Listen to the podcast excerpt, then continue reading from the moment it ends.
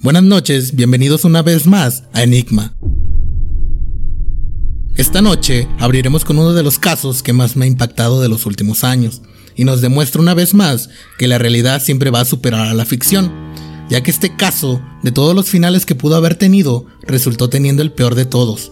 Hoy veremos el macabro caso de El monstruo de Denver. Hoy está aquí con nosotros Alejandra, ¿cómo estás? Hola, mucho gusto, yo muy bien. Oye, ¿has oído de este caso? No, en mi vida. ¿Del monstruo de Denver? ¿No? ¿Nada? No, nada. Ok, está bien porque así, pues yo te la voy a contar y a ver qué te parece. ¿Va? Va, va. Vamos a arrancar con la historia de una vez. Y quiero decirles algo, cuando vemos historias como las que les traigo hoy, de un tipo que todo el mundo decía que era un buen tipo, un buen esposo, un buen padre y un vecino ejemplar, te hace pensar que cualquiera de nosotros podríamos estar viviendo al lado de un monstruo. Hoy tocaremos el tema del monstruo de Denver llamado Chris Watts. Era la madrugada del 13 de agosto del 2018, hace apenas unos años. Chanan Watts se bajaba de un auto manejado por su amiga Nicole. Ambas habían ido de viaje por trabajo y volvían desde el aeropuerto. Chanan era una vendedora en una empresa piramidal llamada Level. E- Era una empresa piram- piramidal, es como las de Avon, como las de Jafra, así que tienes que vender tú y Battleware. vas subiendo de categoría, ¿no? Sí. Bueno, ella era una de las mejores vendedoras de la empresa, por lo que tenía que viajar mucho a manera de promocionar los productos de su empresa. Chanan estaba embarazada de tan solo 15 semanas y esperaban a su primer varón de la familia. Chanan y su esposo Chris ya tenían dos hijas, Bella Mari, de 5 años, y Celeste, de tan solo 3 años. Por su parte, Chris Watts trabajaba en una empresa de petróleo llamada Andarco Petróleo en el estado de Denver, Como el Pemex. como el Pemex, pero gringo, por decirlo así. En esa madrugada, del aeropuerto a su casa, Chanan le dijo a su amiga que no se sentía bien y pensó que podría llegar a tener complicaciones de embarazo. Entonces su amiga Nicole, preocupada, le dijo que en la mañana ella la iba a llevar al hospital. Al día siguiente, luego de que la amiga Nicole le mandara mensajes y tratara de llamarla sin que Chanan le contestara, Nicole le tuvo que marcar a su esposo Chris para preguntarle si él sabía dónde se encontraba Chanan, ya que no le contestaba las llamadas y que había quedado hace unas horas atrás que al despertar se irían juntos al doctor. Oye, ¿te estás dando cuenta que es como el de la llena? Ajá, sí. Como la amiga. La, ajá, Igualita, siempre alguien tiene una amiga, o sea, una mejor amiga que se da cuenta de que algo no está bien, o sea, o sea, ella dice, sabes que no me contesta y hace unas horas apenas ya habíamos quedado de que al despertarnos nos íbamos a ir al doctor Ajá. porque pues está embarazada y su amiga se preocupó, ¿no? Sí. Su esposo Chris le dijo a Nicole que tampoco había recibido respuesta durante toda la mañana y que lo único que sabía es que Chanan iba a ir a casa de una amiga con dos hijas, con sus dos hijas, perdón. Nicole era la mejor amiga de Chanan y ella sabía cuando algo no tenía sentido. O sea, eh, Chris le dijo que no, que no sabía dónde estaba, que a él tampoco le contestaba las llamadas y que ese día que llegó ella en la noche le dijo que, que al otro día iba a salir con sus dos hijas a casa de una amiga. Ajá. Pero pues la amiga Nicole es su mejor amiga y dijo, este güey, Y Pues- se fue con él. no, pues o sea, no, no, aquí en este punto todavía no se sabe. No manches. Como no recibió respuesta de Chanan en toda la mañana y ya tenían que ir al médico, decidió ir a la casa a ver si le había pasado algo. Como esa noche se sentía mal, además de que la amiga sabía que Chanan tenía también diabetes y lupus, llegó a pensar que su amiga se pudo haber desmayado dentro de la casa. Sí, imagínate qué frío. Si tienes diabetes, tienes lupus, Y luego algo. embarazada. embarazada, exactamente. Y un día antes se sentía mal, o sea, es como que muy sospechoso, ¿no? Al llegar la amiga Nicole a la casa de su amiga, tocó el timbre y la puerta, pero nadie respondió. Al ver esto, Nicole, en un acto desesperado, se fue hasta el hospital, pensando que a lo mejor tuvo una emergencia y se había ido sin ella. Pero al llegar al hospital, le dijeron que nadie había ido. Entonces, Nicole, una vez más, le marca a su esposo Chris, o sea, el esposo de Chanan. O sea, el esposo estaba trabajando. El esposo estaba trabajando, Ah, ahí en, el, en la de petróleo. Ajá. y le dijo que llamara a la policía porque ella pensaba que Chanan estaba en la casa y que era muy posible que ella hubiese perdido el conocimiento y por eso nadie la encontraba. Bueno, fácil hubiera abierto la puerta, ¿no? Sí, ahorita vamos a ver más adelante por qué no la pudo abrir. Manches. Pero su esposo Chris le contestó que no llamara a la policía y que él iba a ir en unos minutos para ver qué pasaba. Cabe mencionar aquí que Nicole también le había hablado a otros amigos y familia de Chanan tratando de buscarla, pero todos le dijeron que no la habían visto y que tampoco sabían nada de ella. O sea, aquí el esposo Chris le dijo, aguántame ahí en la casa, ahorita voy a abrirla para ver si está allá adentro desmayada o algo, ¿no? Porque la imagínate, Sí, imagínate o sea. que le haya pasado algo, no. que se cayera de la escalera, Ajá. que algo de la diabetes, o del embarazo, o algo así. Lo raro No, eran ya- las hijas. Imagínate, ya está muerta cuando llega. Sí, pues ya obviamente ya toda la noche y desde él que se fue temprano a trabajar, me imagino. No, no manches. ¿Quién va a aguantar tanto? Pues la amiga bien preocupada. Hasta este punto la amiga Pues está sí. bien preocupada de, güey, no mames, no me contesta. Ya le marqué a su esposo, me dice que tampoco le contesta a él. Aquí ya está algo raro, ¿no? Otra cosa rara era que Chanan trabajaba en una empresa multinivel y tenía la facilidad de trabajar desde casa. Ella utilizaba las redes sociales casi como si fuera un reality show. O sea que ella posteaba todo. Sí, pues, ¿quién no? O sea, tienes venta casi casi por redes sociales. Sí, es como las de Facebook, ¿no? Que te sí. Mi ciela, te espero. en Plaza de Armas. Plaza de arma, nena. la nenis, la nenis. nenis, sí. No solo de sus productos, sino que publicaba toda su vida, más que nada como una estrategia para que sus seguidores se sintieran su amiga y ella pudiera vender más. Por algo era la mejor vendedora de la empresa, ¿no? Ajá. Pero ese día no publicó nada. Ella era una persona que mínimo ponía un buenos días. Pero ella ra- raramente no había publicado nada. O sea, ella era una persona que todos los días publicaba, ¿no? Que aquí tomando el café, que aquí en el Starbucks, que me acabo de levantar, buenos días, aquí con mis hijas. O sea, la que entonces- se maquilla antes de tomarse una foto. Sí, exactamente así. días. Se para y se maquilla y dice, ay, ya desperté. Así mero. Es ahí donde la amiga Nicole decide llamar a la policía. Ajá. Y aquí existe un video de la policía donde se ve que llega fuera de la casa de Chanán. Y es recibido por la amiga de Nicole. O sea, llega el policía a la casa y... Y está la amiga afuera, Está ¿no? la amiga afuera y lo recibe ella. Que la amiga le explica al policía que un día antes ella estaba con Chanán y que no se sentía muy bien. O sea, cuando llegaron del aeropuerto. Pero para cuando llegó el policía, o sea, todavía no llegaba su esposa. No, No, todavía no llegaba el esposo. Y ahorita vamos a ver. Un día antes no se sentía bien y que iban a ir al doctor por la mañana, pero que no había sabido nada de ella desde entonces. Y que temía que estuviera dentro de la casa inconsciente y que nadie se había dado cuenta. Pero la amiga era tan inteligente y se ve que era de esas amigas que en la peda no te abandona. O sea, esa es la amiga que está insistente de a ver dónde está mi amiga, ¿Dónde güey. está? ¿Dónde O está? sea, yo la conozco, ella ¿Dónde no me dijo, ella no me dijo que en la mañana se iba a ir con otra gente, que, o sea, yo soy su única amiga, por decirlo así, Sí, güey. Como que ahí le falló mal. Dice, además de decirle su teoría de que podría estar adentro desmayada, le dijo al policía que el carro de ella estaba en la cochera aún y que los zapatos que ella siempre usaba se veían tirados en la sala de la casa. Como dijimos, Nicole era su mejor amiga y ella sabía todo de ella. O sea, le explicó al policía que ella tiene el código de la casa, de la puerta. ¿Ves que los ricos tienen en la Sí, puerta que pues tienen el los pin y todo Ajá, eso, el ¿no? pin de los códigos para entrar. Dice Nicole que ella se lo sabía Ajá. y al llegar a la casa pues lo puso y quiso entrar, pero a la hora de abrir la puerta, la puerta se abrió, pero por dentro tenía cadena. Ya ves esas cadenas que abres la puerta Sí, y de, de las que recorres. Ándale, exactamente. Para que no puedan abrir alguien que te vaya a sorprender y te abra la puerta. El chiste que no pudo entrar. Pero al lado de las puertas hay dos ventanales y se ve hacia adentro de la sala. Entonces ella se asoma y ve los zapatos de Chanana en la sala. Ajá. Y como ella dice, ella nunca se quita esos zapatos. O sea, son sus zapatos favoritos y para todos los ocupa. O sea, no es que tenga mil zapatos, sino que él ya Sí, ocupa uno, unos. uno para la fiesta, uno para no, pero ella no, ella según su amiga tenía un solo par de zapatos favoritos que siempre usaba, güey, para salir ahí aunque sea en la casa. A la tienda por los chescos. Sí, para todo. El policía le pregunta a Nicole si ya le habló a su esposo, por lo que ella le responde que sí, que ya van varias ocasiones que le marca y que Chris le dijo que llegaba en unos 30 minutos, pero que pasando esos 30 minutos le volvió a marcar y le dijo que la esperaba otros 45 minutos, que la esperara más bien. Algo que de por sí ya es muy sospechoso. O sea, Nicole le habló al esposo de Chanan, le dijo, güey, lánzate para acá para que me abras la puerta para ver si está bien la güey. O sea, o sea, que tan lejos tuvo que estar este donde trabajaba el vato que llegó primero la policía. Pues fíjate que, que, se entiende que el vato trabaja a las afueras de, de la de Denver, porque es de petróleo y está como en el desierto.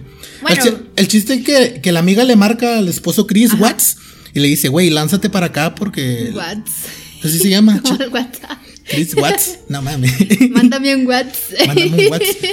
Y le marca y le dice, sí, ya voy para allá, espérame 30 minutos.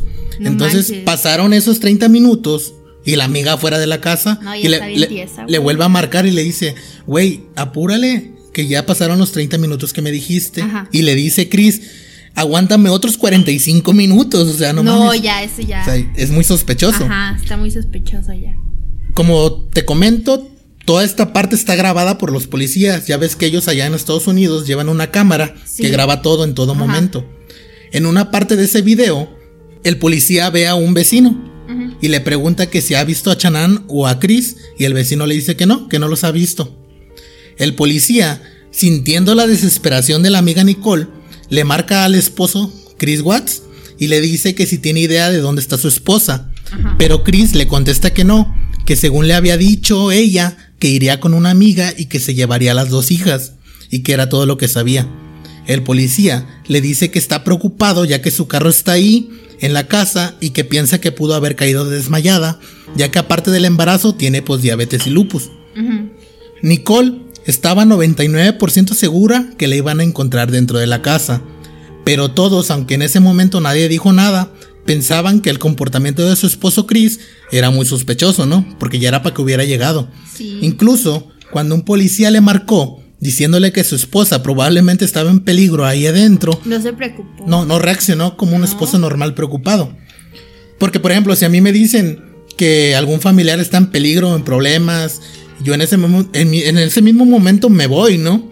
Y si no puedo ir por alguna circunstancia. Marcas. Ajá, marcas. O le diría algo como que, ah, rompe la puerta, no me importa, pásale. Ajá. Pero no fue así. Incluso Chris le recalcó y le dijo al policía que no rompiera la puerta, que él ya no tardaba en llegar a la casa. Para este punto de la historia, ya hay muchas cosas raras, ¿no? Y Nicole se las recalcó a la policía, que su amiga Chanan, en número uno, nunca, pero nunca salía sin su celular. Sea, era de esas viejas que todo el tiempo traen el celular en la mano, güey.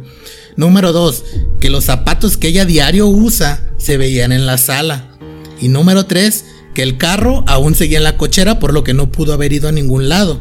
Y número cuatro, que no había posteado nada en todo el día en sus redes sociales. O sea, eso ya era lo más... Lo más raro. Lo más raro, Imagínate publicar un chingo de cosas. Sí, ella publicaba todo el día sus productos y buenos días y aquí miando, o sea, cualquier cosa. Pero todos en ese momento tenían la idea de que ella estaba inconsciente dentro de la casa. Ajá. Para este punto, las cosas se ponen aún todavía más raras. Chris, el esposo, por fin después de una hora, llega a su casa para abrir la puerta. Al llegar, obviamente es recibido por el policía y la amiga Nicole. Pero Chris se va directamente a la cochera y la abre. Pero en vez de ir corriendo a ver si su esposo está bien, llega directo al carro de Chanan y saca unas cosas del carro. O sea, él en vez de llegar y subir corriendo a la habitación y, decir, preocupado, ajá, llegó a abrir la cochera y abrir el carro de su esposa y empezó a sacar unas cosas. No mames. Es muy raro porque si tu esposa puede estar grave dentro de la casa, no llegas a revisar el carro. Pues no. Es algo que no tiene sentido. Incluso Chris tardó más de cinco minutos en abrirle la puerta al oficial y a la amiga. Una vez ya dentro, el policía le pregunta si ya revisó arriba en los cuartos y Chris contesta que sí, pero que no hay nadie. El policía intenta buscar y recorre la casa. Cabe mencionar que es una casa muy grande, ya que son gente adinerada, ¿no? O sea, el policía y la amiga entraron, güey, y empezaron a husmear toda la casa. Le dijeron, Chris, ¿ya fuiste a ver arriba a tu esposa ahí en su cuarto? No, y dijo, no, no hay nadie aquí en la casa. O sea, él dijo que la casa estaba vacía. El policía le vuelve a recalcar si no sabe dónde están. En ese momento, Nicole encuentra el teléfono de Chanan y ella dice que es imposible que ella se fuera a algún lado sin su teléfono. El policía le vuelve a preguntar a Chris que si ha tenido algún problema reciente y Chris por primera vez le menciona que están pasando por un divorcio. Y el policía le pregunta si han tenido problemas por eso, ¿no? Por el divorcio. Y Chris contesta, pues que no, que no hay ningún problema, de que solo se han puesto a hablar de que quieren vender la casa, ¿no? Cuando se divorcian. Desde afuera parecían la clásica pareja perfecta, incluso todos sus amigos y familiares siempre los miraban con envidia, ya que tenían según ellos una relación perfecta e incluso contaban con bastante dinero. Era la típica pareja exitosa con hijos, pero se iban a dar cuenta que estaban muy alejados de la realidad. Desde este momento, la manera de actuar de Chris empezó a ser notoria y grabada por el policía. Ya que como mencioné, los policías de Estados Unidos por ley deben llevar una cámara corporal y tienen que grabar todo mientras estén en turno o mientras estén investigando algo. En el video, mientras siguen buscando dentro de la casa, Chris sale del baño y dice que encontró el anillo de matrimonio de Chanan, por lo que el policía le comenta si era posible que ella tuviera planes de mudarse o de irse. O un amorío. O algo así. O sea, le preguntó si, oye, tu esposa te dijo que, que te iba a abandonar, que se iba a ir, que tenía otro. Eso le preguntó el policía. Sí, pero ¿quién deja su teléfono? O sea, ella era muy raro. La amiga ya estaba ahí de, güey, esta bata no se puede ir sin su teléfono. No, menos siendo neni. Exactamente. Chris le contesta al policía que no, que nunca ella había hablado de eso y que era imposible ya que el carro estaba ahí y que solo se podría haber ido si alguien hubiese pasado por ella. Ajá. Por lo que la historia hacía creer que Chanan se había escapado de casa con sus dos hijas debido a que a lo mejor se sentía estresada por lo del divorcio o alguna cosa parecida. Aquí ocurre una cosa que cambia todo. Un vecino se acerca y le dice al policía que él tiene una cámara de seguridad apuntando a su cochera de él pero que esa misma cámara también alcanza a grabar hacia la casa de los Watts, por lo que piensa que ahí podrían sacarse de dudas si Chanan se había ido con sus dos hijas o si había pasado alguna otra cosa. Pero en la grabación encuentran algo muy diferente. Cabe mencionar de nuevo que todo esto está grabado en video y ustedes pueden buscarlo en YouTube si gustan, para que lo vean de, carne viva, ¿no?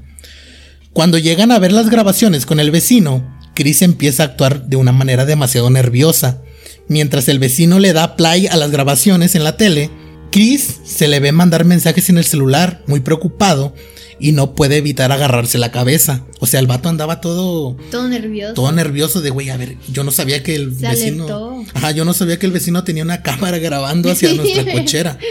Y ahí se puso nervioso, se puso a mandar mensajes de texto, se agarraba la cabeza así de no puede ser, qué chingado va a reproducir ahí. Se puso muy nervioso, era muy raro, ¿no? Ajá.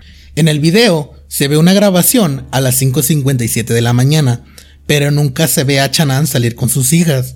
Solo se ve a Chris salir de la casa con tres bolsas negras y subirlas a su camioneta. O al menos eso se aprecia ya que la cámara no era de buena calidad. Era una cámara así que grababa, pero así toda pixeleada, ya sabes. Pero se alcanza a ver, según el vecino, a Chris como que sacando la basura, por decirlo así. Se le pasó la basura. Algo así. ahí no, sé qué habrán dicho, pero bueno. Para esto, el policía habla con el vecino a solas. Y el vecino le comenta al policía que Chris no está actuando de una manera normal. Que la manera en que estaba actuando era muy sospechosa y que a duras penas hablaba. El vecino le dice al policía, y cito, Para serte honestamente sincero, cuando ella estaba de vacaciones, mi esposa y yo nos preguntamos si había pasado algo entre ellos dos, porque los escuché gritándose con todas sus fuerzas y él se pone muy pero muy loco. El policía le pregunta si fue recientemente esa pelea y el vecino le contesta que sí, que sí fue algo reciente. Aquí en este punto vamos a regresarnos a dos meses antes de que Chanan desapareciera, dos meses atrás. y nos vamos a remontar a un video que subió la propia Chanan a Facebook, donde ella grababa a Chris llegar del trabajo y darle la noticia de que estaba esperando a su tercer bebé.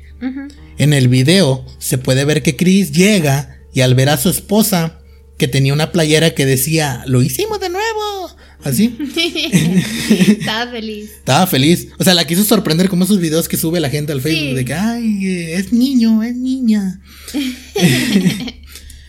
Chris en el video se emociona y le pregunta que si es verdad que está embarazada.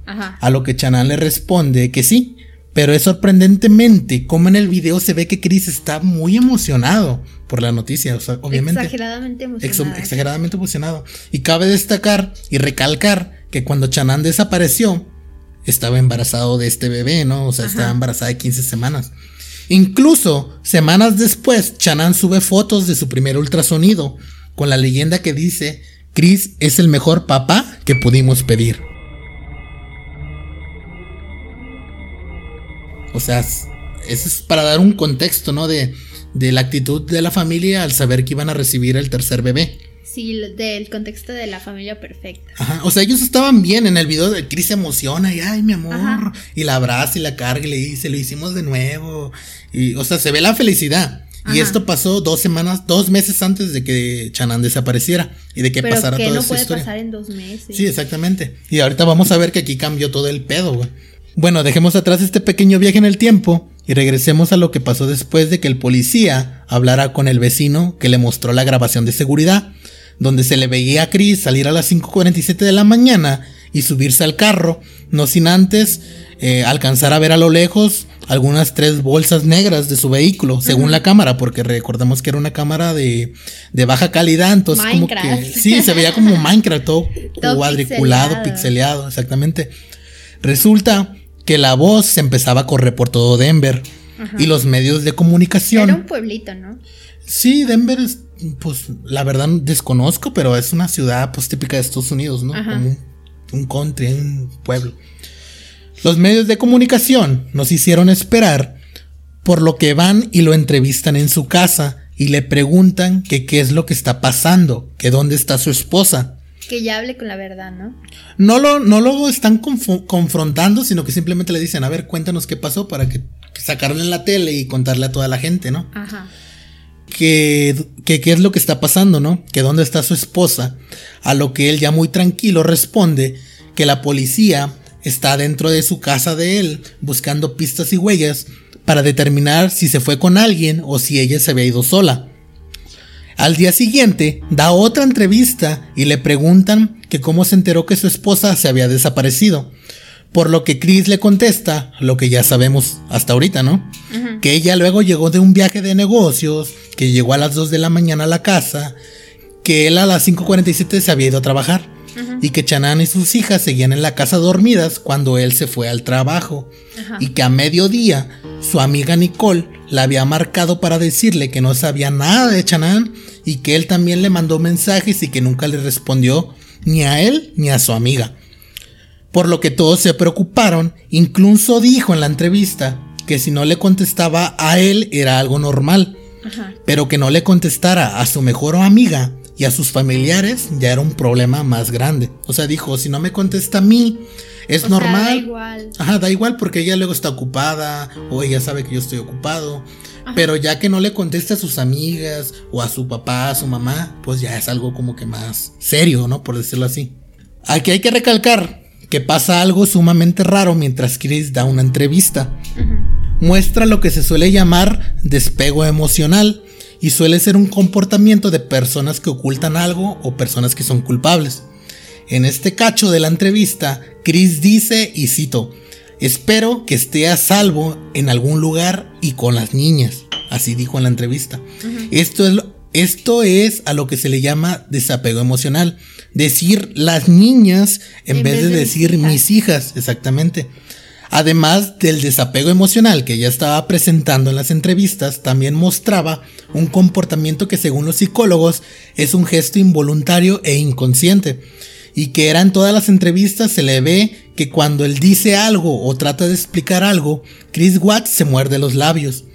Y según explican que este comportamiento es involuntario, porque se refiere a, a que la persona culpable ya se encuentra tranquila, ¿no?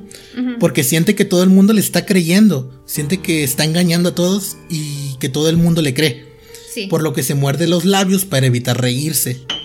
Recordemos... Imagínate qué enfermo. Sí, o sea, hace cuenta que lo están entrevistando y dice, no, pues yo no sé dónde está mi esposa, ella me dijo que iba a salir con una amiga Y- y se iba a llevar a las niñas y terminando la frase se muerde los labios así, Para no reírse. como que no se quiere reír y eso dicen los psicólogos que es un acto involuntario, o sea, que Ajá. tu mente lo hace, pero al hacerlo te estás delatando que, que, Que tú que- hiciste. Ajá, o que ocultas algo, aunque sea, que estás ocultando algo. Recordemos que cuando el vecino muestra las cámaras de seguridad, Chris estaba muy nervioso. Hasta el punto de que se echaba las manos a la cabeza, pero ya para este punto que había pasado un día, él ya estaba tranquilo porque sentía que todo el mundo le creía su historia de él y que él no sabía nada. Y como no habían encontrado pruebas de nada, se sentía pues superior a todos. Es el vato era un narcisista, era un, un ahora sí que ya estaba enfermo, por decirlo así. El 14 de agosto, Chris Watts es llevado a declarar en un cuarto de la policía de Denver, donde se le iba a hacer una serie de preguntas, ya que él era la última persona que vio a su esposa e hijas. El policía relajado le pide que se siente para empezar con el interrogatorio y simplemente le dice que todo, que le diga todo. Le dice, a ver, Chris, dime ya todo. confiesa todo. No le dice que confiese, pero en el video se ve que el policía se siente y le dice, bueno, ¿sabes qué, Chris? Nos vamos a sentar y quiero que me cuentes todo, lo que Ajá. pasó desde que la viste hasta que desapareció. Sí, güey, es que era ya, o sea, ya era demasiado. Sí, exactamente. Pero él hasta le dice que lo saque todo para acabar con esto de una vez. Eso Ajá. le dice al policía. No le está inculpando ni nada, simplemente le dice, a ver, relájate y cuéntame todo y terminamos con esto lo más rápido posible. Va. Me imagino que es un tipo de táctica de la policía para que el culpable se sienta un poco relajado y se siente que puede confiar en él, ¿no? Y el policía procedió a pedirle a Chris que le contara todo con lujo de detalle de ese día y que él iba a tomar algunas notas. Chris cambió su versión original y dijo que Chanan había llegado de su viaje a las 2 de la mañana y que para las 4 de la mañana Chris ya se encontraba discutiendo con Chanan acerca del divorcio. Terminaron peleados, pero Chanan regresó enojada a dormir y Chris se preparó para irse al trabajo y aseguró que al irse del trabajo sus hijas y esposas seguían ahí durmiendo. O sea que él dice que... Que, que- salió como un día normal. Sí, un día normal. Que Chanan llegó a su casa a las 2 de la mañana, que la pasó a dejar su amiga Nicole, y que para las 4 de la mañana de ese día, pues empezaron a pelear. Empezaron a discutir del divorcio, y que Chanan se enojó y dijo, ¿sabes qué? Ya me voy a dormir, y pues Chris se tenía que ir ya al trabajo, ¿no? Ajá. Eso fue lo que él confesó ahí al policía. Los investigadores para este punto tenían más información de lo ocurrido, pero los policías querían ver la reacción de Chris a sus preguntas y saber si mentía o si decía la verdad. Sobre todo cuando le preguntaron que si él era infiel a su esposa, a lo que Chris dijo que él nunca la había engañado. O sea, los policías ya, ya habían recopilado información, ya sabes Ajá. cómo es deficiente la policía en Estados Unidos. Ya habían recopilado información, preguntado a familia, amigos, y ya tenían información de más. Entonces cuando entrevistaron a Chris, ellos nomás lo estaban calando a ver qué de verdad les decía y qué era mentira. O sea, lo estaban calando literalmente.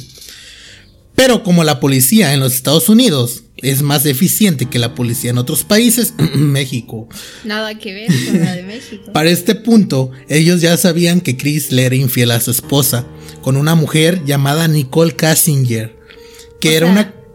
O sea, igual que su amiga Nicole. Ah, ¿No era se la llamaba misma? igual que su- No, no era su amiga. Ah, era otra que se llamaba Nicole Kassinger, que era una compañera de su trabajo e incluso ya la habían entrevistado en persona los investigadores acerca de la relación oculta que tenía con Chris.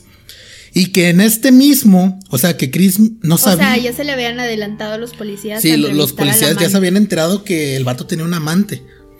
Y que este mismo, o sea, Chris, no sabía que ya la habían entrevistado a ella.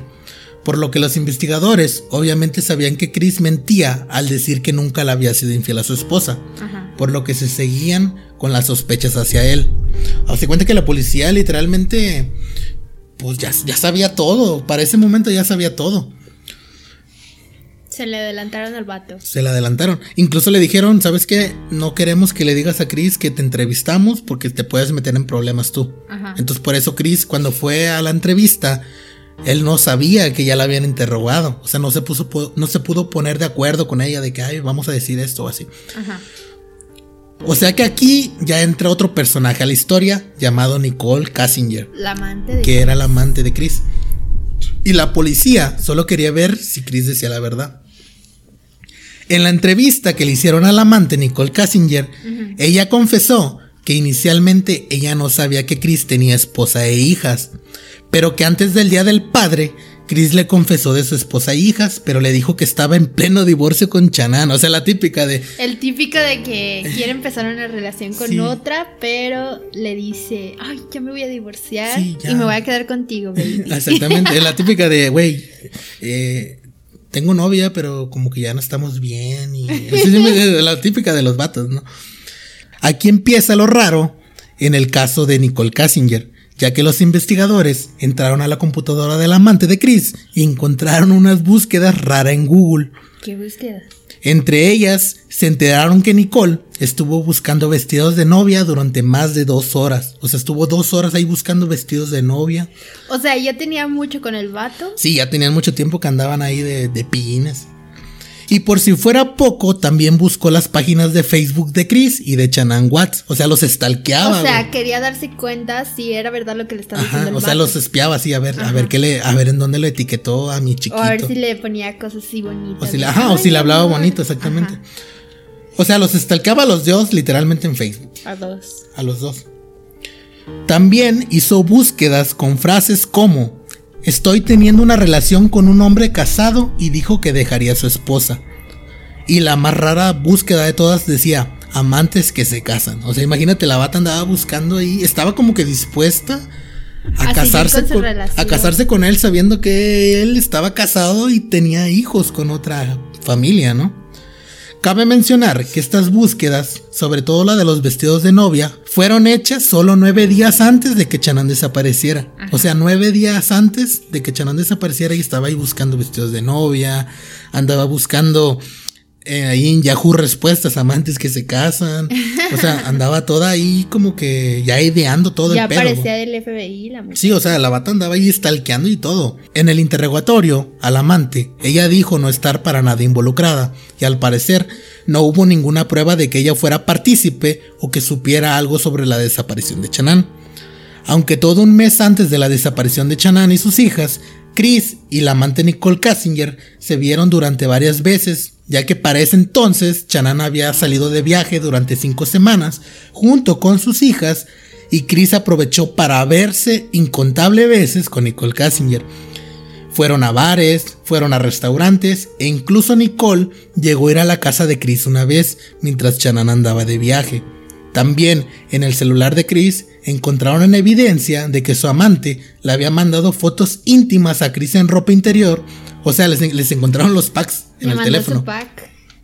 Pero fíjate, la, cuando, ni, cuando Chanan andaba de vacaciones con sus hijas, pues Chris empezó a ver con la amante más, más y más, y más. Seguido, más seguido. Incluso la llevó a su casa y probablemente hasta se acostaron en la misma cama que, que él y su esposa, ¿no? Imagínate.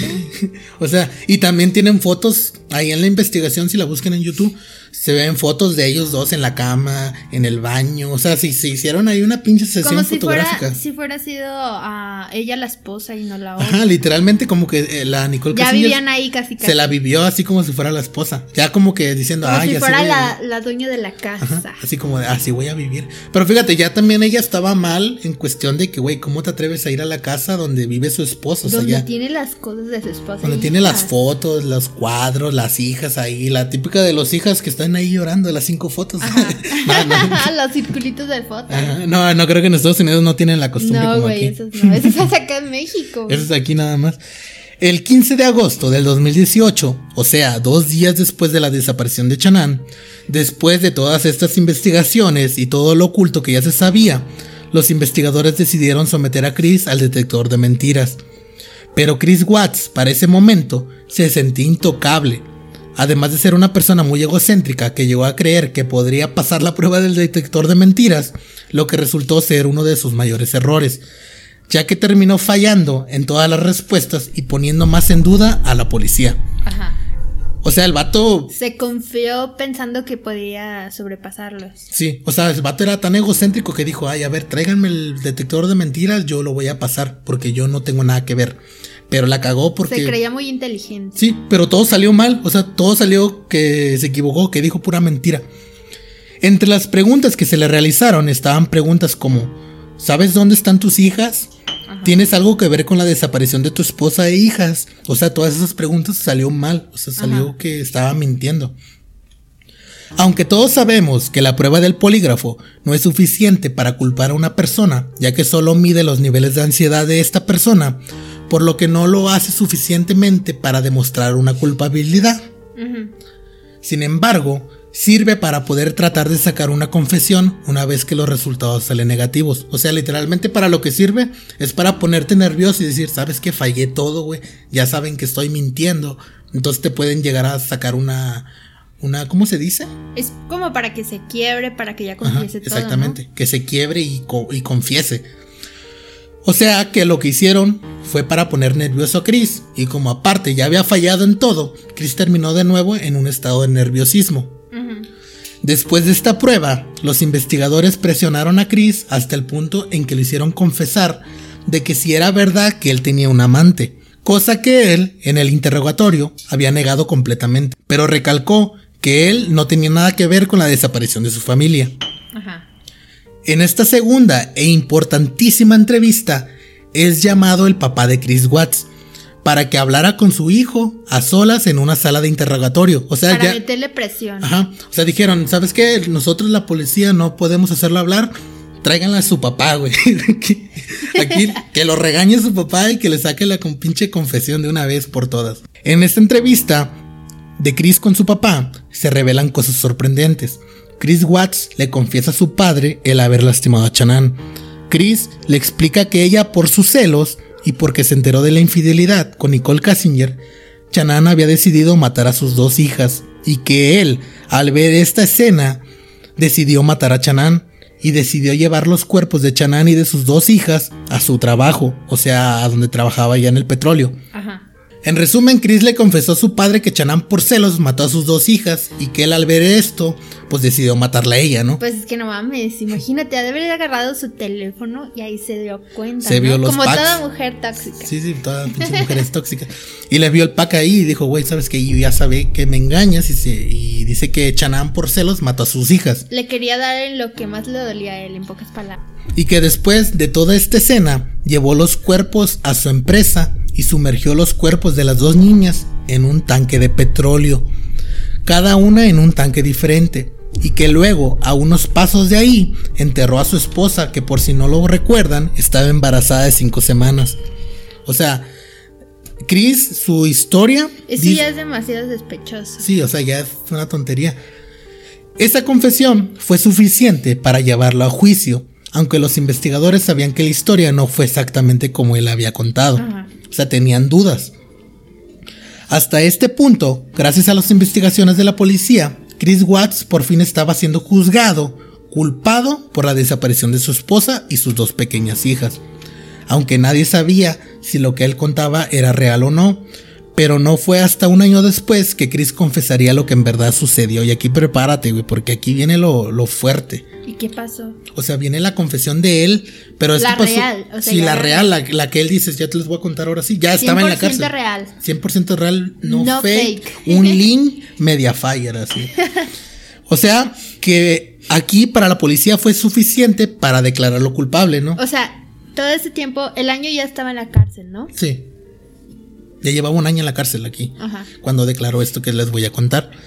O sea, para, eh, para la policía, esa confesión que hizo frente a su papá fue suficiente para declararlo culpable. Pero no sabían lo que en verdad había ocurrido. Solo sabían la falsa historia que Chris les había contado. Y que resultaría por mucho ser más macabra de lo que cualquier persona hubiera pensado. Chris confesó en una entrevista que tuvo una duración de más de 5 horas, donde contó por primera vez cómo mató a su familia, y tuvieron que esperar un año para saber lo que en realidad hubiera ocurrido.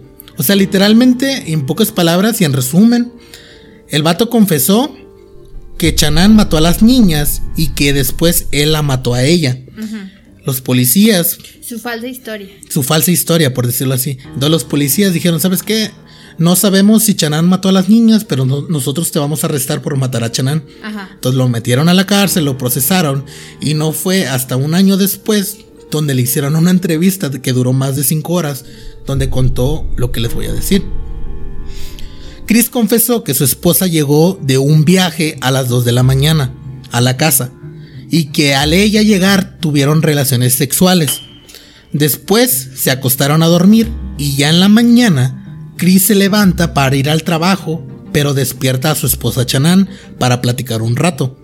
Chris estaba con las piernas encima de ella mientras estaban acostados, platicando, cuando inesperadamente Chanan le preguntó que si podían cancelar un viaje que ellos ya tenían planeado desde hace meses atrás y que además ella le pidió que se mudaran lo más lejos posible de su casa.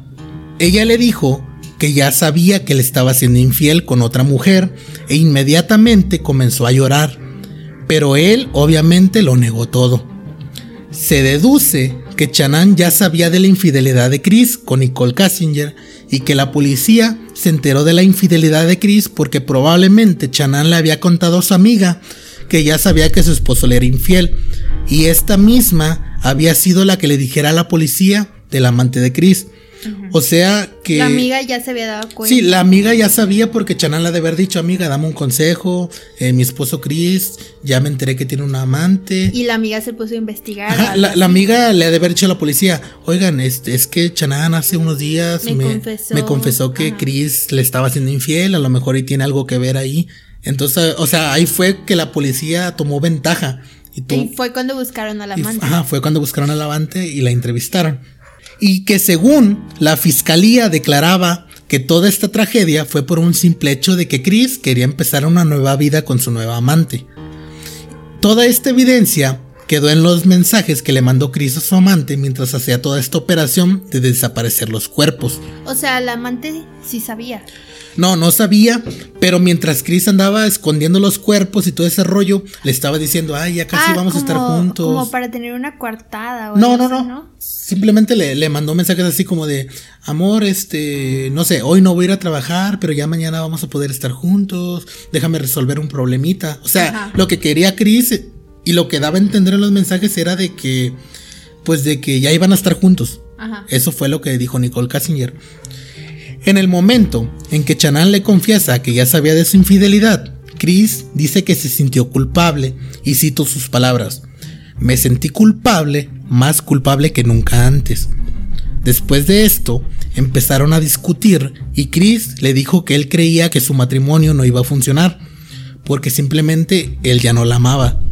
A lo que Chanan le respondió que nunca más iba a volver a ver a sus hijas y cito lo que dijo Chanan. Nunca más volverás a ver a tus hijas. Bájate de mí. No lastimes al bebé. Recordemos que Chris tenía los pies encima de Chanan porque estaban acostados y que él por alguna razón subió sus pies arriba de ella. Haz de cuenta que cuando se despertaron alrededor de las 4 de la mañana, Chris despertó a Chanan para platicar. Sí. Pero él por alguna razón puso sus pies encima de ella, como que acostándose encima de ella, ¿no? Así normal, a veces nosotros hacemos eso, ¿no? Que nos ponemos los pies encima, las piernas encima. Como en el cine. Como en el cine, por eso sí, sí. La reacción de Chris en ese momento de escuchar las palabras de Chanan fue poner sus manos en el cuello de ella y empezar a estrangularla hasta matarla. Y aquí Chris confiesa algo escalofriante y cito: Yo no quería hacerlo, pero lo hice. Yo solo siento que ya había algo en mi mente que estaba programado de lo que iba a hacer y cuando me desperté esa mañana iba a pasar y yo no tenía control sobre ello. Dijo Chris confesándole a la policía. O sea, aquí dijo él, y es muy importante recalcar esto, él dice que cuando él la despertó no sabía si ya tenía él en su subconsciente o planeado más bien que la iba a matar. Dijera lo que dijera ella él dice que esa, esa acción de poner los pies encima de él, como que ya se estaba preparando. Ajá, era para que no se parara ahí y corriera. probablemente. Entonces él dice ahí, yo no sabía, yo solo sé que ya lo tenía en mi mente y que estaba programado para lo que yo iba a hacer. O sea, el vato ya lo debió haber estar planeando desde hace días. Ajá. Chris también contó que sus dos hijas vieron a su madre muerta, ya que los gritos despertaron a las dos niñas, pero fue la niña mayor, Vela, que vio a Chanán muerta en la cama, con la cara estrangulada, por lo que dijo y cito, ¿qué le pasa a mami? Y comenzó a llorar la niña. Mami se siente mal, le contestó Chris a su hija, mientras envolvía a Chanán en una sábana para llevarla al primer piso de la casa. La sacó arrastrando hasta su camioneta y la puso en el suelo del asiento trasero. La otra niña celeste de tan solo tres años se levantó y ya estaba en el cuarto con la otra hermana. Por lo que Chris se llevó a las dos hijas y les dijo que se subieran a la camioneta donde estaba Chanan muerta, envuelta con una sábana y condujo durante 45 minutos hasta el sitio de su trabajo. O sea, Chris estranguló a su esposa en la cama, la mató y como me imagino que la esposa gritó, despertó a las dos niñas. Sí. La niña mayor, Vela, fue corriendo al cuarto de su mamá y la vio toda estrangulada en la cama, así como de. Con la, lengua de Con la lengua de fuera y las tachas en los ojos, así. así la encontró. Entonces Chris le dijo que, pues, que estaba bien, ¿no? Que, que, se sentía mal. Y la empezó a envolver en una sábana y la arrastró hasta el primer piso porque estaban en la segunda planta. Y la subió a la camioneta en la parte de atrás. Pero no la puso en los asientos, la puso en el piso de la parte de atrás. Donde, se ponen los pies. donde se ponen los pies, exactamente. Y después la otra niña más menor se despertó y le dijo, a ver niñas, vénganse, súbanse a la camioneta. Imagínate, las niñas iban atrás y en sus pies iba su mamá muerta envuelta en una sábana, güey. Qué enfermo. Y de ahí manejó 45 minutos hasta su trabajo. O sea que sí fue verdad la parte que según ya había dado que puso a sus hijas a... ¿Cómo se llama? No, porque su versión de él fue que Chanán mató a las niñas en la casa. O sea, sí, y no fue así, sino que las niñas cuando se fueron... Pero o sea, lo que dijo que se las había llevado a las hijas y que a cada una la... Sí, pero él dijo que las, se había llevado los tres cadáveres ya, o sea que todos habían muerto en la casa. Y aquí no, aquí nomás la muerta era Chanán y las niñas iban vivas en el carro. Al llegar al trabajo, las niñas le preguntaron que qué iba a hacer con su mamá. Chris, sin responder, sacó el cadáver de su esposa del auto y lo depositó en un tanque de petróleo. Luego regresó a la camioneta y él dice que la primera en morir fue la hija menor llamada Cece de tan solo tres años. Chris procedió a agarrar una cobija y la estranguló en la parte de atrás de la camioneta mientras la hermana de cuatro años estaba mirando a un lado. Cuando la mató, la llevó a otro tanque de petróleo y la sumergió, para después regresar a la camioneta de nuevo, donde seguía su hija de cuatro años, la cual le preguntó que qué pasó con su hermana Cese, que si a ella también le iba a pasar lo mismo que a su hermanita. Pero Chris dice que él no recuerda si le respondió o no. Chris la agarró y la estranguló mientras la niña decía, papi no lo hagas, solo para que una vez muerta la llevara al otro tanque de petróleo y la aventara solamente ahí. Desde ese día dice Chris que las últimas palabras de su hija, papi no, son las únicas palabras que escucha cuando cierra los ojos. O sea que aquí ya dice lo que en verdad pasó. Que cuando llegó a su trabajo, que él, hay unas fotos, él trabaja como en el desierto. Es un, es un cachito ahí donde hay máquinas de petróleo, de esas que, que bajan y suben, que bajan y suben. Sí. Bueno, había dos tanques de petróleo en ese lugar. Hace cuenta que él cargó a las niñas y las aventó cada una en un tanque de petróleo. Las sumergió porque el petróleo hace que te hundas como pantano, por decirlo así. Y la mamá también la sumergió en uno de esos dos tanques. Y las estranguló a las dos niñas. Y la niña mayor vio cómo mataba al lado de ella a su hermana menor y la estrangulaba. O sea, imagínate cuando alguien te estrangula, pues se te saltan los ojos, se te saltan así como que... Y la niña gritaba de papá, no, papá, no y la otra al lado viendo así sin poder hacer nada. En shock. Es en shock, por eso lo así, exactamente. Entonces dice que él ahora que cada vez que cierra los ojos escucha las palabras de su hija decir papino, porque imagínate el trauma de ser un papá que mataste a tus dos hijas. O sea, está culerísimo, ¿no? Enfermo, más Sí. Al fin se supo toda la verdad. Un año después, aunque aún quedaban algunas cosas sin resolver. Por ejemplo, estaba la amante Nicole Kasinger envuelta en esos asesinatos, fue ella la que animó a Chris a matar a su familia. Aunque esta teoría nunca pudo ser comprobada, la culpa de esa entrevista llevó a Chris a confesar los cuatro asesinatos, su esposa, sus dos hijas y al bebé que estaba en camino para nacer. Cabe mencionar que en Colorado este delito puede tener la pena máxima, que sería la pena de muerte. Ya ves que la pena máxima es la pena de muerte, donde te matan por inyección letal, creo. Pero la familia de Chanan decidió que no fuera así y que solo le dieran la pena máxima ya que no querían más muertes. O sea, la familia de Chanan tuvo la oportunidad de decir, ¿sabes qué? Sí, quiero que le den la... De perdonarlo y que lo mataran. Ajá, o sea, de darle la pena de muerte. Llegar a un cierto tiempo y decir, ¿sabes qué? Ya lo van a matar. Pero no quisieron, dijeron que ya había habido muchas muertes como para que muriera alguien más. ¿Sí me entiendes? Pero yo pienso que fue más para no darle la salida fácil y que, sufriera en prisión. Exactamente. Yo haría lo mismo, me mete. Que le hagan eso a tu familia y decir, ¿sabes qué? No, ya se va a morir el vato, ya no va a sufrir, ya no va a pagar su condena ni nada.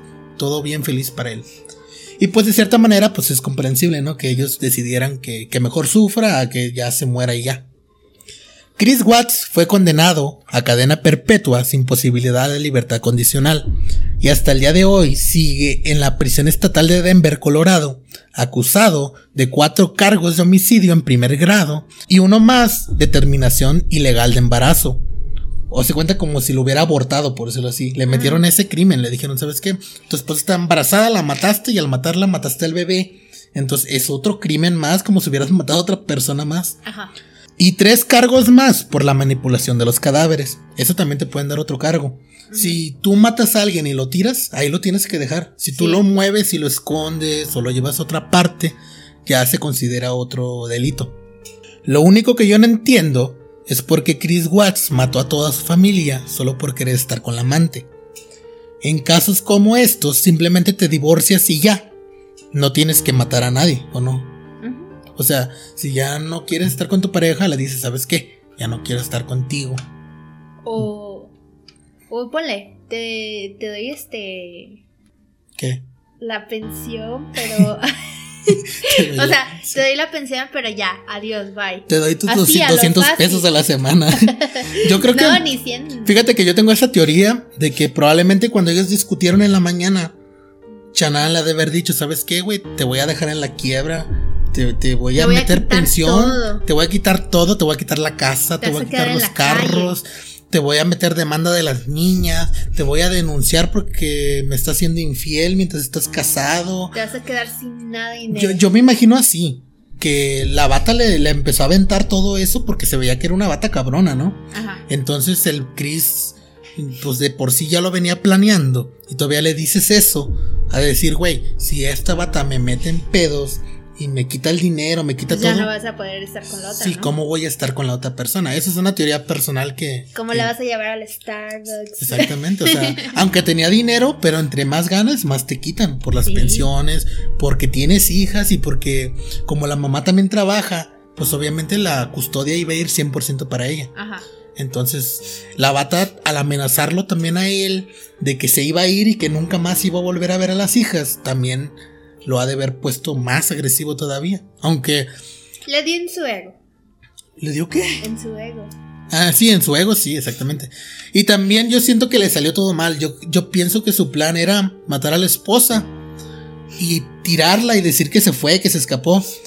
Pero las niñas la vieron. Entonces ya están grandes las niñas y van a hablar y van a decir, ay, mi mamá la vi ahí tirada muerta o mi papá la mató. O mi papá para que no hablaran. O lo típico de los niños que dicen, ay, mi papá le hizo daño a mi mamá. No dicen que la mató, sino que dicen, ay, mi papá le pegó, mi papá le hizo daño. Y iban a ir derechito contra él. exactamente, era la única persona que estuvo ahí. Entonces yo creo que ese, ese momento le salió mal y tuvo que tomar la decisión en frío de decir, ¿sabes qué? Pues ya no las puedo dejar vivas porque pues ya vieron, me voy a ir a la cárcel. Lo de la teoría de que Chris mató a su familia para comenzar una nueva vida solo fue una teoría de la policía, por lo que nunca sabremos la verdadera verdad, ni tampoco si Nicole Kassinger tuvo algo que ver con la decisión de Chris al matar a toda su familia. Lo único que nos queda claro es que nunca terminaremos de conocer a las personas que conocemos y esto puede estar pasando alrededor nuestro y como siempre, nunca enterarnos de nada. Como los vecinos. Como los vecinos. Imagínate tener un psicópata al lado de tu casa. Te cuenta, yo luego me pongo a ver así a los vecinos y te pones a pensar si, ay, güey, será un asesino ese vato. ¿Tendrá algún secreto, cabrón? ¿Tendrá alguien secuestrado? ¿Tendrá alguien en su casa y amarrado en el sótano? Porque ha habido, hay una película que se llama La habitación, donde un vecino secuestra a la vecina y la mete en un látigo. En un ático, ahí la tiene encerrada y ahí crece. O sea, ahí pasan como siete años y, y la, el vato la violaba y todo el pedo. Y la bata se embarazó y tuvo un niño. y lo crió adentro de un ático. Y, lo, y para el niño lo único que conocía era la habitación esa. Sí, creo que es como la, historia que puso la, la televisora esta de la Rosa. ¿La Rosa de Guadalupe? Ajá.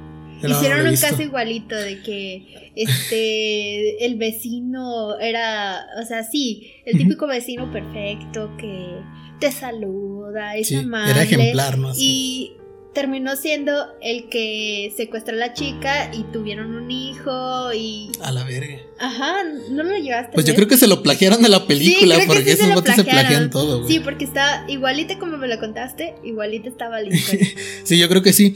y el niño crece así, pero el chiste es de que, que, o sea, no te das cuenta, o sea, tú ves... Caras ves, gente no conoces. Así no va, pero yo lo dije vemos, así. corazones no sabemos. Exactamente. Aunque yo creo que después de esto, los que deben tener cuidado son ellos, porque a nosotros aquí hablando de, ay, me pongo a ver a los vecinos. Igual hay que estar alerta. sí, exactamente. Pues así termina el caso del monstruo de Denver. Espero les haya gustado. Tengan cuidado de sus vecinos. No se las hagan de pedo porque no saben si son un asesino serial. O te saca una pistola. O te saca una pistola. Bueno, eso es más allá en Estados Unidos, allá en Texas, mírate. Le cagas palo a alguien en Estados Unidos, güey. fijo, tiene una pistola. No, imagínate, imagínate darle aquí en México una pistola a alguien. No, aquí tener una pistola es volverte delincuente, güey. 100% real. Porque buscas la manera de, de usarla. O sea, tú la tienes ahí y dices, güey, no la puedo tener guardada todo el tiempo, yo la quiero usar. Y por cualquier cosita ya la empiezas a. Sería como la purga, toda sí, como la purga. Aquí así. Aquí en México sí. Ahí en Estados Unidos, pues sí es un desmadre, pero pues. Para la cantidad de gente que tiene armas, pues no es como que se anden balaseando todos los días, ¿sabes? Entonces, si tienen un tipo de control, menos en las escuelas, porque son los niños que se ponen a matar a gente, pues es algo normal. Entonces, este, que más, que más adelante yo creo que deberíamos de hacer lo del caso de Columbine, donde se metieron a, Natural Selection. Natural Selection, exactamente. Que tú tienes una playera de esa. Bueno, mandamos a hacer, mandamos a hacer dos playeras que decían Natural Selection. Para ir al Otaku Fest. Sí, que traen, no sé si sepan ese caso de Columbine allá en Estados Unidos, donde los dos amigos, Chris Evan y no me acuerdo el otro cómo se llamaba. Chris Evan, güey, el Capitán América. No, no me acuerdo cómo se llamaba. Pero eran dos chavos de la escuela que se metieron a matar a los estudiantes. Y el Capitán América. El Capitán América. es que algo se llamaba así como Chris Evan, Cliff, eh, Clifford. No, no me acuerdo los nombres. No recuerdo bien. Luego se los voy a traer bien el caso, pero. llevaba una playera que decía, una playera blanca que decía Natural Selection. Llena de sangre llena de sangre de todos los cuerpos y todo ese rollo. Pero ya después veremos ese. Bueno, si les interesa y te lo piden. Sí, exactamente. Entonces, aquí acaba este episodio. Espero les haya gustado. Nos despedimos de Alejandra. Adiós. ¿Cómo te pareció el caso? No, estuvo. No, no, no. ¿Te esperabas ese final? No. O sea, es que nadie se lo imagina. psicópata. Yo la primera vez que lo leí, porque yo lo leí, no vi un video ni nada, lo leí. O sea, yo pensé que le había pasado algo, que sí estaba dentro de la casa, desmayada. No, pero el vato se entregó solito porque no tuvo preocupación. Sí, exactamente. Se, tomó su tiempo para irse para la casa. casi, casi que iba en peregrinación como acá en México. Sí, o sea, literalmente no se le mostraba nada, güey. Estaba ahí riéndose en las entrevistas y mordiéndose los labios. O sea, ese güey fue muy obvio. Tuvo que haber dramatizado más. Se entregó solito. Mi esposa, ¿dónde está? Y, o sea, cosas así. Pues que la encuentren, por favor. Rompan la casa, güey, me vale madres, pásale, güey. O tan siquiera, tan siquiera que le hubiera pedido a la, a la virgencita, virgencita, hazme el favor. Pero eso pasa, eso pasa porque no se involucraba mucho en su vida, entonces no sabía que ella, su mejor amiga, sabía todo. O sea, la, la, mejor amiga aquí fue clave. Porque la amiga le dijo al policía todo, güey, ahí está el carro, sus zapatos que siempre usa están ahí. No amigo, amigo psicópata, primero debiste haber ido atrás de la amiga. Exactamente, primero era la amiga, güey, la que sabía todo de ella y ya después ahora sí la esposa. No, es que O desaparece a las dos, güey, para que digan, ay, se, escapó con su amiga. Nosotros ya pensando como psicópata. Sí, güey, pues es que sí. Es que ya cuando lo ves en perspectiva así, ya te pueden surgir ideas, ¿no? Después de, de que lo que viste que salió mal, pues ya puedes dar una opinión no porque seamos asesinos. bueno, cerramos el caso. Esto fue El monstruo de Denver. Y nos vemos. Adiós. Adiós. ASMR. Oye Alejandra, ¿y esta rosa? Ah, no se crean. Muchas gracias por acompañarnos. Muchas gracias Alejandra por ayudarnos a hacer este episodio y hacerlo un poquito más fluido y más ameno, ya que era un episodio muy largo. Eh, nos vemos el próximo domingo aquí en Enigma y chao chao.